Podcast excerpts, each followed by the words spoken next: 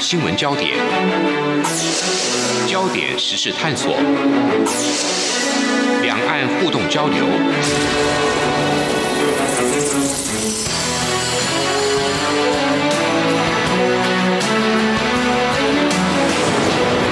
请听黄丽杰制作主持的《两岸 ING》。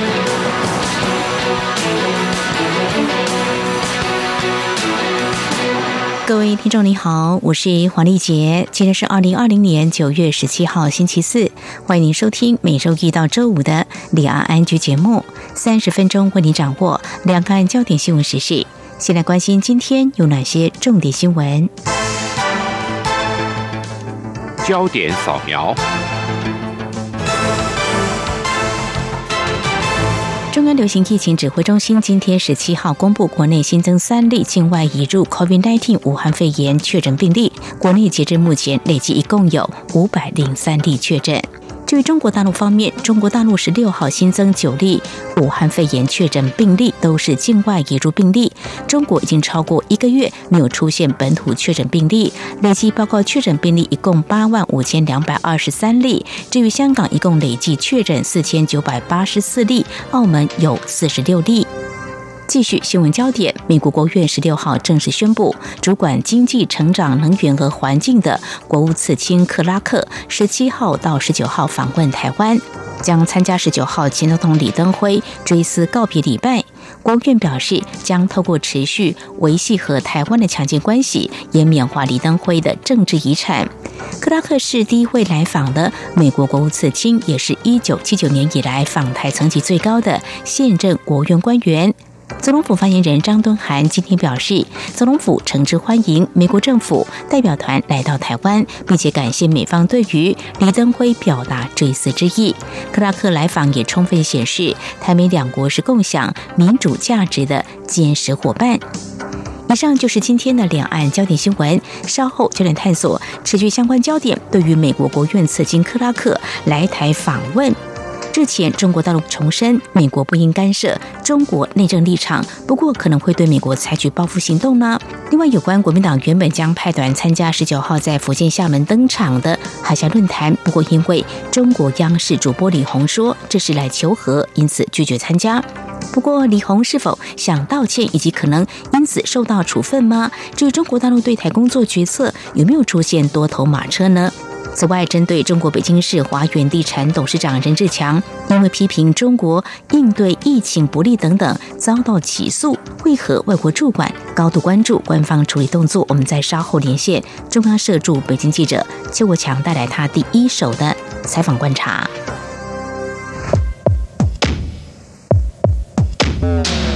明天的历史就是今天的新闻，掌握两岸焦点新闻就在《两岸 ING》节目。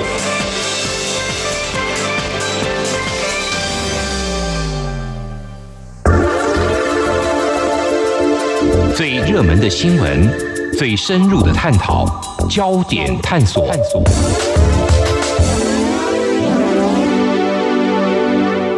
这里是中央广播电台，听众朋友现在所收听的节目是《两岸安居》。国民党原本将参加十九号在福建厦门登场的第十二届海峡论坛，但因为中国央视主播李红说这是来求和的，因此决定不以政党形式参加。中国大陆官方有何回应表态？而民间对于两岸交流所持态度又是如何？至于有关台湾和美国互动焦点，美国国务院今天十七号宣布，美国国务院次卿克拉克将来台参加十九号前总统李登辉追思告别礼拜，而总统府则对外表示，蔡英文总统将和克拉克会面。而另一方面，行政院长苏贞昌以及外交部长吴钊燮也渴望和克拉克会面。对于四十一年来美方最高层级官员来台，中国大陆又有哪些反应？此外，针对中国大陆内部的人物焦点，中国北京市华源地产董事长任志强因批评中国大陆领导人习近平以及应对疫情不利等等，在七月遭到起诉，日前在法院进行审理。官方处理动作显示哪些讯息？连线中央社驻北京记者邱国强带来他第一手采访观察，非常欢迎国强，你好。呃，主持人好，各位听众大家好。我们先来谈第一个焦点，就是啊，中国央视主播李红的求和说，在引发国民党反弹之后，好像只转个弯说，啊，这是来追求和平的，并没有回应国民党。其实，啊，主席江启臣他有说，呃，先道歉再说，可是好像等不到嘛。就在十四号的时候，国民党已经对外宣布，就是不以政党形式来参加了啊。怎么样来观察央视跟李红个人的回？应啊，呃，这个事情呢，整个来说是这样子哈，因为在我们国内呢，也有很多的这个揣测哈，呃，有一种比较普遍的揣测是说，这个虽然国台办是邀请这个王金平代表国民党去率团参加海峡论坛，嗯，但是呢，那个中国的更高层哈。呃，他们想要借机把这个王金平率团参加，然后把它炒作成是来求和，因为呃，台湾的我们国内哈有这样的一个揣测，可是据我在北京的了解呢，呃，这个事情很多基证都指向，其实这是央视这个主播叫李红哈，嗯，他的一个个人的行为。啊，当然了，因为。大家知道哈，现在两岸的这个情势哈比较低潮，而且两边都有一些民众啊对对方啊观感不是很好。那在这样的情况之下哈，很多人会有那种比较反射性的这种想法跟动作，而就会觉得说，哎，像有一些大陆的。网友他们就会觉得，哎，王金明你就是来求和的啊！再加上之前的一些揣测性的报道，嗯，他们就会有这个印象。那在这样的氛围影响之下，这个主播李红他会在他的节目里面下这样的标题啊，其实并不意外。但是，呃，目前我们知道的哈，这个李红的确没有接受到任何人的授意。哦，说要用这个求和这个方式，这两个字来形容王金平到大陆来访问，来参加海峡论坛，这一点倒是没有的。这一点，啊，我觉得必须公道的来谈论哈。那么第二个就是说，嗯，这个李红他是不是有？因为我们有报道指出哈，说这个李红哈。准备了这个道歉声明，因为这个求和说传回台湾之后，引起台湾很多人的反弹。嗯，因为这样子哈，所以李红其实到后来他是的确有意思想要说做道歉。嗯，那在他道歉之前呢，呃，国台办已经发了那个新闻稿。嗯，啊，他在新闻稿里面已经提到，他们非常欢迎这个王金平，嗯，啊，率团访问大陆参加海峡论坛。然后也说呢，这个双方啊，对两岸关系都应该要有建设性的这个呃意见啊，什么类似这样他们的一个声明哈。那其实这个事情看得出来，国台办他已经想要为这个王金平访问中国大陆，然后参加海峡论坛这个事情呢做缓夹。嗯啊，只是说呢，国民党方面要求的是李红要道歉，道歉。嗯，因为。提出求和说的毕竟不是国台办，嗯，而是央视，嗯哼。可是呢，国民党一直没有等到这个李红的这个道歉声明，是。啊，因为这个台湾有报道说，这个李红已经准备了道歉的声明，对，好。可是十六号的这个国台办记者会上面呢，发言人马晓光他是否认了这个事情，嗯哼哼，他否认这个事情，他说这一个报道。所讲述的这个内容，也就是说，李红准备了一篇道歉声明的这个说法呢，并不存在，根本不存在。然后他还说，这个台湾有些媒体报道的这个所谓道歉声明呢，完全不符合事实。那么等于就是整个推翻了这样子的一个报道跟说法哈。那这样子的话，其实坦白讲，可能对未来这个国民党跟中共、国共两党他们之间的这个互信呢，也许会。蒙上一层阴影，因为这个事情，坦白讲，呃，突然蹦出这个求和说之后哈，两边在沟通上面哈，因为他们知道这个李红这个说法哈，虽然也许符合大陆民间的这个氛围，但是坦白讲，拿到两岸关系上来说呢，并不妥当。其实大陆他们自己私下也有这样的一个共识，只是说呢，受到这个两岸民情哈。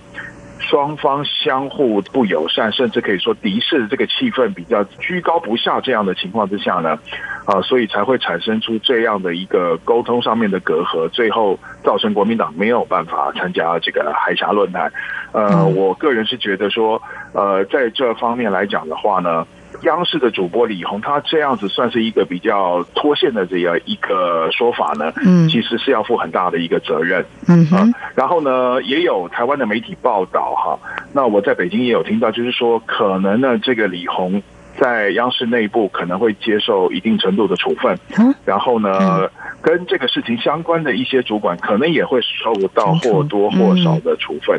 这个的话，可能就是要过一段时间再来观察了。好，这个后续我们会进一步的关注。非常谢谢国强带给我们你在北京的观察。有关国民党原本呢是要派立法院前院长王金平率团前往福建厦门来参加海峡论坛。那么之所以受到关注，也是因为在日前国民党刚重新定调两岸新论述，怎么样来看？两岸的政党交流，这个是一个关注的面向。但是现在呢，国民党已经决定不以政党形式来参加。当然，后续就是国民党在跟中国大陆的交流互动方面，也是一个关注点。再者，就是刚才呃，国强有提到说，国台办对于李红是不是啊有准备要道歉这样的事情是否认的。不过就是说，会让外界也会揣测，国台办或者说中宣部会有多头马车对台政。策有没有出现这样问题？大家可能也会关注，不晓得是不是有媒体会询问到这个层次的问题呢？哦，有在十六号的这个国台办记者会上面哈，就有台湾媒体单刀直入的直接问了马晓光说：“呃，出现这样的情况，是不是代表大陆的涉台系统在系统上还有发言上？”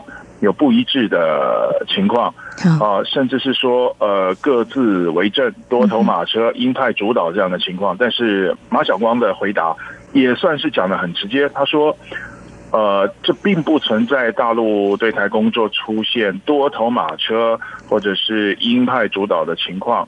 啊，而且他强调一句话，他说在对台的大政方针上哈，这个中国呢上上下下态度一致。嗯，哦，然后又说他们是有诚意和有善意，嗯，但是做事也有原则，啊，然后后面他又话锋一转，他就讲说，啊，请大家不要把这个主持人的个人言论啊无限放大，上纲上线，然后这不是处理问题应有的态度，嗯，然后他又把这个矛头又倒打一耙。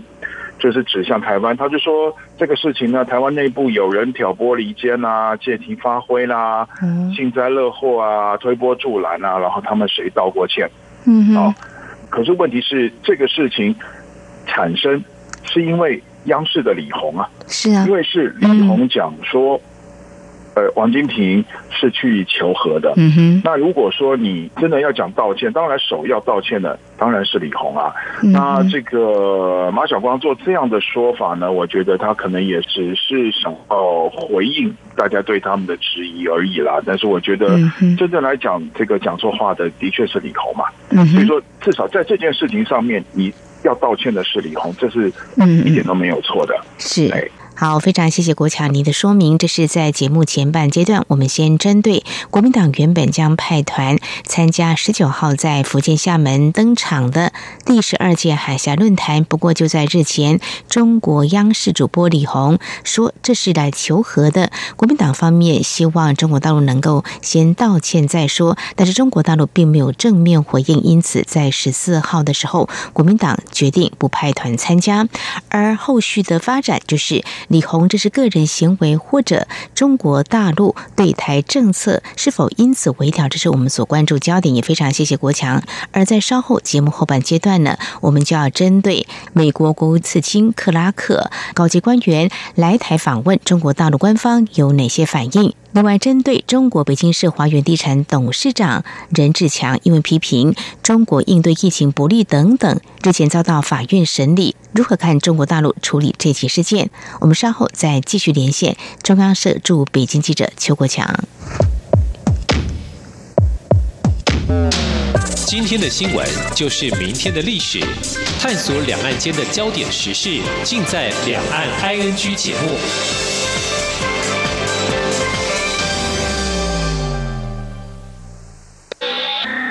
是中央广播电台台湾之音。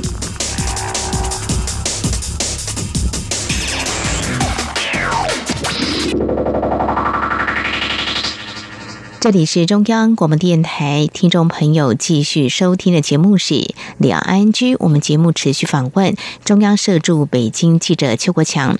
那么，针对美国国务院次卿克拉克访问台湾，十九号将要出席前总统李登辉追思告别礼拜。那么，国务院表示呢，美方将会透过共享政治经济价值，维系与台湾的强健关系，积极蓬勃民主，以缅怀李登辉政治遗产。我想呢，针对美方四十一年来最高阶官员访问台湾，中国大陆应该是不乐见吧？因为我们就从八月中中国大陆国台办的反应，大概就可以窥见一二。因为当时呢，国台办发言人马晓光针对美国卫生部长阿扎尔来台访问，他就说。二战访台是违反了一中原则，还说这是以意谋独，是闹剧一场。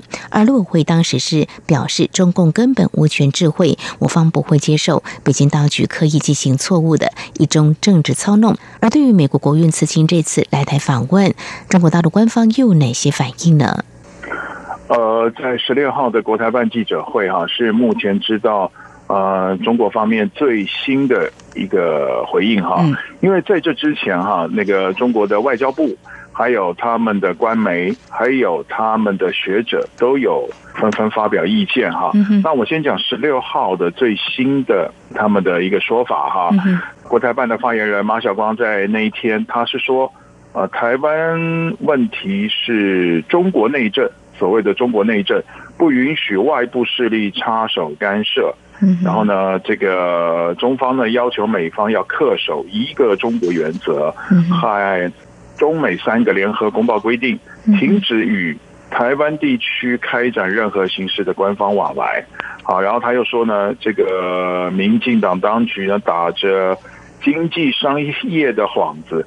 啊，和美国发展官方关系，这只会进一步任由美方宰割，冲击国内的市场，然后损害台湾民众的经济民生利益。啊，他是这样子讲的。其实他的这个口径呢，跟中国外交部讲的呢，没有什么两样。中国外交部他讲的一样，中国外交部的说法就是要求一样。这个台湾问题是中国内政，啊，不允许外部势力干涉。然后一样，他就是要求美方要恪守所谓的一个中国原则和中美三个联合公报规定，然后停止和台湾啊开展任何形式的官方往来。讲法几乎是一样的了哈。然后在这之前呢，呃，我们可以注意到两件事。第一个是这个立场一向很鹰派的这个。中国的外围官媒《环球时报》，他们这个总编辑胡锡进啊，这个是平常讲话蛮喜欢苦手的一个家伙，也很鹰派的一个家伙了啊。他有讲，他说呢，这个如果美国的这个些高官呢，还是继续啊络绎不绝的来访问台湾啊，那中国方面应该要来制裁这些美国官员。但是坦白讲。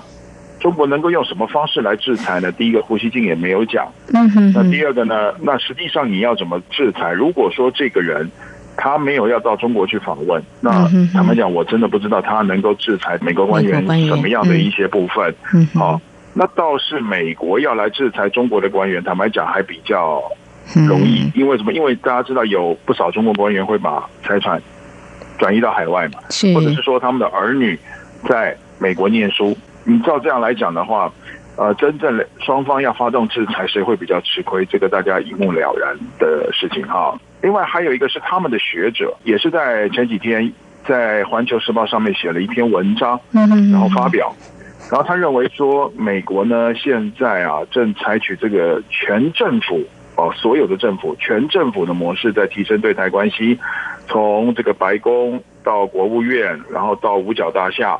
好，然后接下来就是美国的国会啊，参众两院都在全政府，或者是用我们的说法，也就是全方位的在提升对台关系。嗯，好，那除了是我刚才讲的各个单位之外，呃，和台湾交往、来台湾的访问的这个官员的成绩也越拉越高。是，从之前你讲的这个卫生部长啊，到这个国务院此情哈，这个都是例证啊。所以说这一点可以看得出来，就是说美国除了同一个时间，他和中国正在疏友。我们知道这个美国驻中国的那个大使布莱斯塔德啊，已经要在十一月卸任，回到美国去了哈。那么这样的情况之下呢，美国又在加强对台关系，而且有实质性的提升。啊，只是说后面还能提升到什么程度呢？有待观察。但是这一点可以注意到，就是中国方面对这一点，他们心里是非常的芥蒂的，而且他们也很在意。呃，他们可能也在找机会啊，要对美国的这种。呃，提升对台外交实质关系的这种行为，做一定程度的反制。后续他会怎么样做的话，我觉得可以再观察。好，非常谢谢国强带给我们有关呢美国国务院次卿访问台湾，那么中国大陆国台办方面还有外交部呢，对于这件事情表达的立场，都提到中国内政不允许外部势力插手干涉。至于环球时报官媒呃总编辑胡锡进说放话，可能啊中国要制裁美国官员，还有。这个美国一直在提升对台的关系，那么后续可能会采取什么样的处理方式，我们也会持续来做一些关注。非常谢谢国强。那么针对美国国务院次卿克拉克访问台湾，我想呢，我们要持续关注的是，由于美国国务院次卿克拉克这次访问台湾之前，媒体有多方报道。由于出访前两周，国院才宣布创立美台双边经济及商业对话，并且交由克拉克主持。而媒体也有报道，克拉克在台湾期间将会主持双边经济对话。但是呢，在十七号国务院还有外交部新闻稿当中都没有提到此行是否会触及经济对话。那么，对于台美经济对话相关的议题，总统府发言人张敦涵在今天上午回应表示，台美经济对话的实质进行。由于涉及广泛，相关议题讨论形式跟时程等具体安排都在积极磋商当中。希望这次跟美方代表团面对面交换意见之后，能有助于后续高级对话的顺利展开。接下来我们要谈第三个焦点话题，包括呢一些外国驻中国大使馆也非常关注，就是中国北京市华远地产的董事长任志强批评中国大陆领导人，甚至有关啊应对疫情不利等等，在七月份遭到起诉。那就在几天前是在北京的法院呢进行审理，整个情况是怎么样？还有就是说这个人物大家比较关注的原因是，有人说他是官二代或红二代，是不是？来跟我们谈谈任志强是一个什么样的人？为什么如此的啊大炮型感言？而在北京的法院进行审理，根据你所采访以及掌握的相关报道跟讯息，会判得很重吗？呃，任志强呢，他原来是中国国有企业华远地产的董事长。嗯，那他是官二代没有错，因为他的父亲哈最高曾经当到副部长。哦。中国的这个国务院底下部委的副部长，啊，当然你说副部长在中国来讲职位并不是特别高的官，但是也赢了很多人，就是所谓的副部级了哈。嗯，那在这样的一个情况之下呢，任志强呢，他和现在的这个呃中国的国家副主席王岐山啊，他们就是一个学长学弟的关系，因为。这个任志强进到初中念初中的时候，一年级，你知道大陆他们有这个所谓辅导员的制度嘛？嗯，那当时念同一个学校高中部的这个王岐山，就是任志强的所谓的这个辅导员。啊，在这样情况之下，他们是在四五十年前就已经认识了。嗯，好，就已经认识了。那么，所以说任志强呢，他在二零。一三年退休之前哈，他就已经是以很敢言著称了哈。呃，我记得那个时候他在那个当时大陆还蛮流行的新浪微博，嗯，他在微博流行的时候，他常常就跟人家透过微博在互骂，以文字互骂了。嗯，就像这个最常跟他互骂的就是这个中国另外一个房地产开发集团叫 SOHO，SOHO 集团的这个董事长叫潘石屹哈，他跟潘石屹就常常这个隔空透过网络这样隔空喊话、隔空叫骂哈。嗯，真的当时很多人看他们在对骂，真的觉得是蛮欢乐的事情啊。嗯，啊，但是大家那个时候开始对任志强就留下了这个大炮的印象。哦，但是呢，其实任志强之前不是没有出过事，他在二零一六年的时候，嗯，二零一六年那个时候，习近平曾经到央视去调研，然后央视就用了一个口号、一个标语来欢迎他，就是“央视信党，请您检阅”。嗯，那基本上你讲这样的话呢，你就跳脱了一个媒体应该有的独立自主的一个角色，嗯，而变成了这个党的附属机构。嗯，那坦白讲，这个对很多人来讲是。觉得这是比较不可思议的事情了哈。那么袁志强因为这件事情就开炮了，啊，就在网络上公开的批评过这个事情。那当时呢，他是被高高举起，可是轻轻放下，只有被留党察看一年这样的一个处分。哦，那当时就已经传说是王岐山保了他。可是这一次呢，这一次是因为习近平召开了一个十七万人在线上。一起参加视讯会议的一个大会，那这个事情是为了要这个面对这个武汉肺炎，也就是新冠肺炎的这个疫情哈，所召开的。那这个会议召开之后呢，这个任志强就觉得说，习近平开这个会其实真的没有什么意义。你把十七万人一起弄到线上来，你到底能够开出什么样的会呢？那后来他就在文章里面批评。这个习近平是这个穿着新衣的国王啊，那就就是用这个预言里面这个国王的新衣来批评他。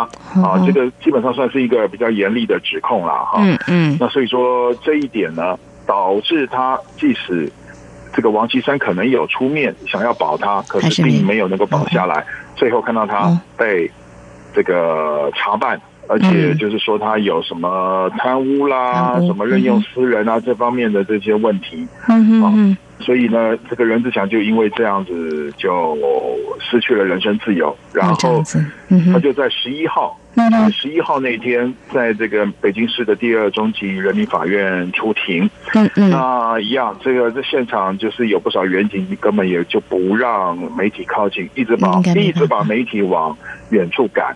后来我们即使到了这个法院对面去拍摄、去采访呢，啊，一样被他赶。可是我们算是运气还不错的，是因为我们到了这个法院对面，我们就碰到了任志强的支持者，早年曾经跟他共事过，或者是曾经甚至是查过他公司账的他的会计，我们都碰到了。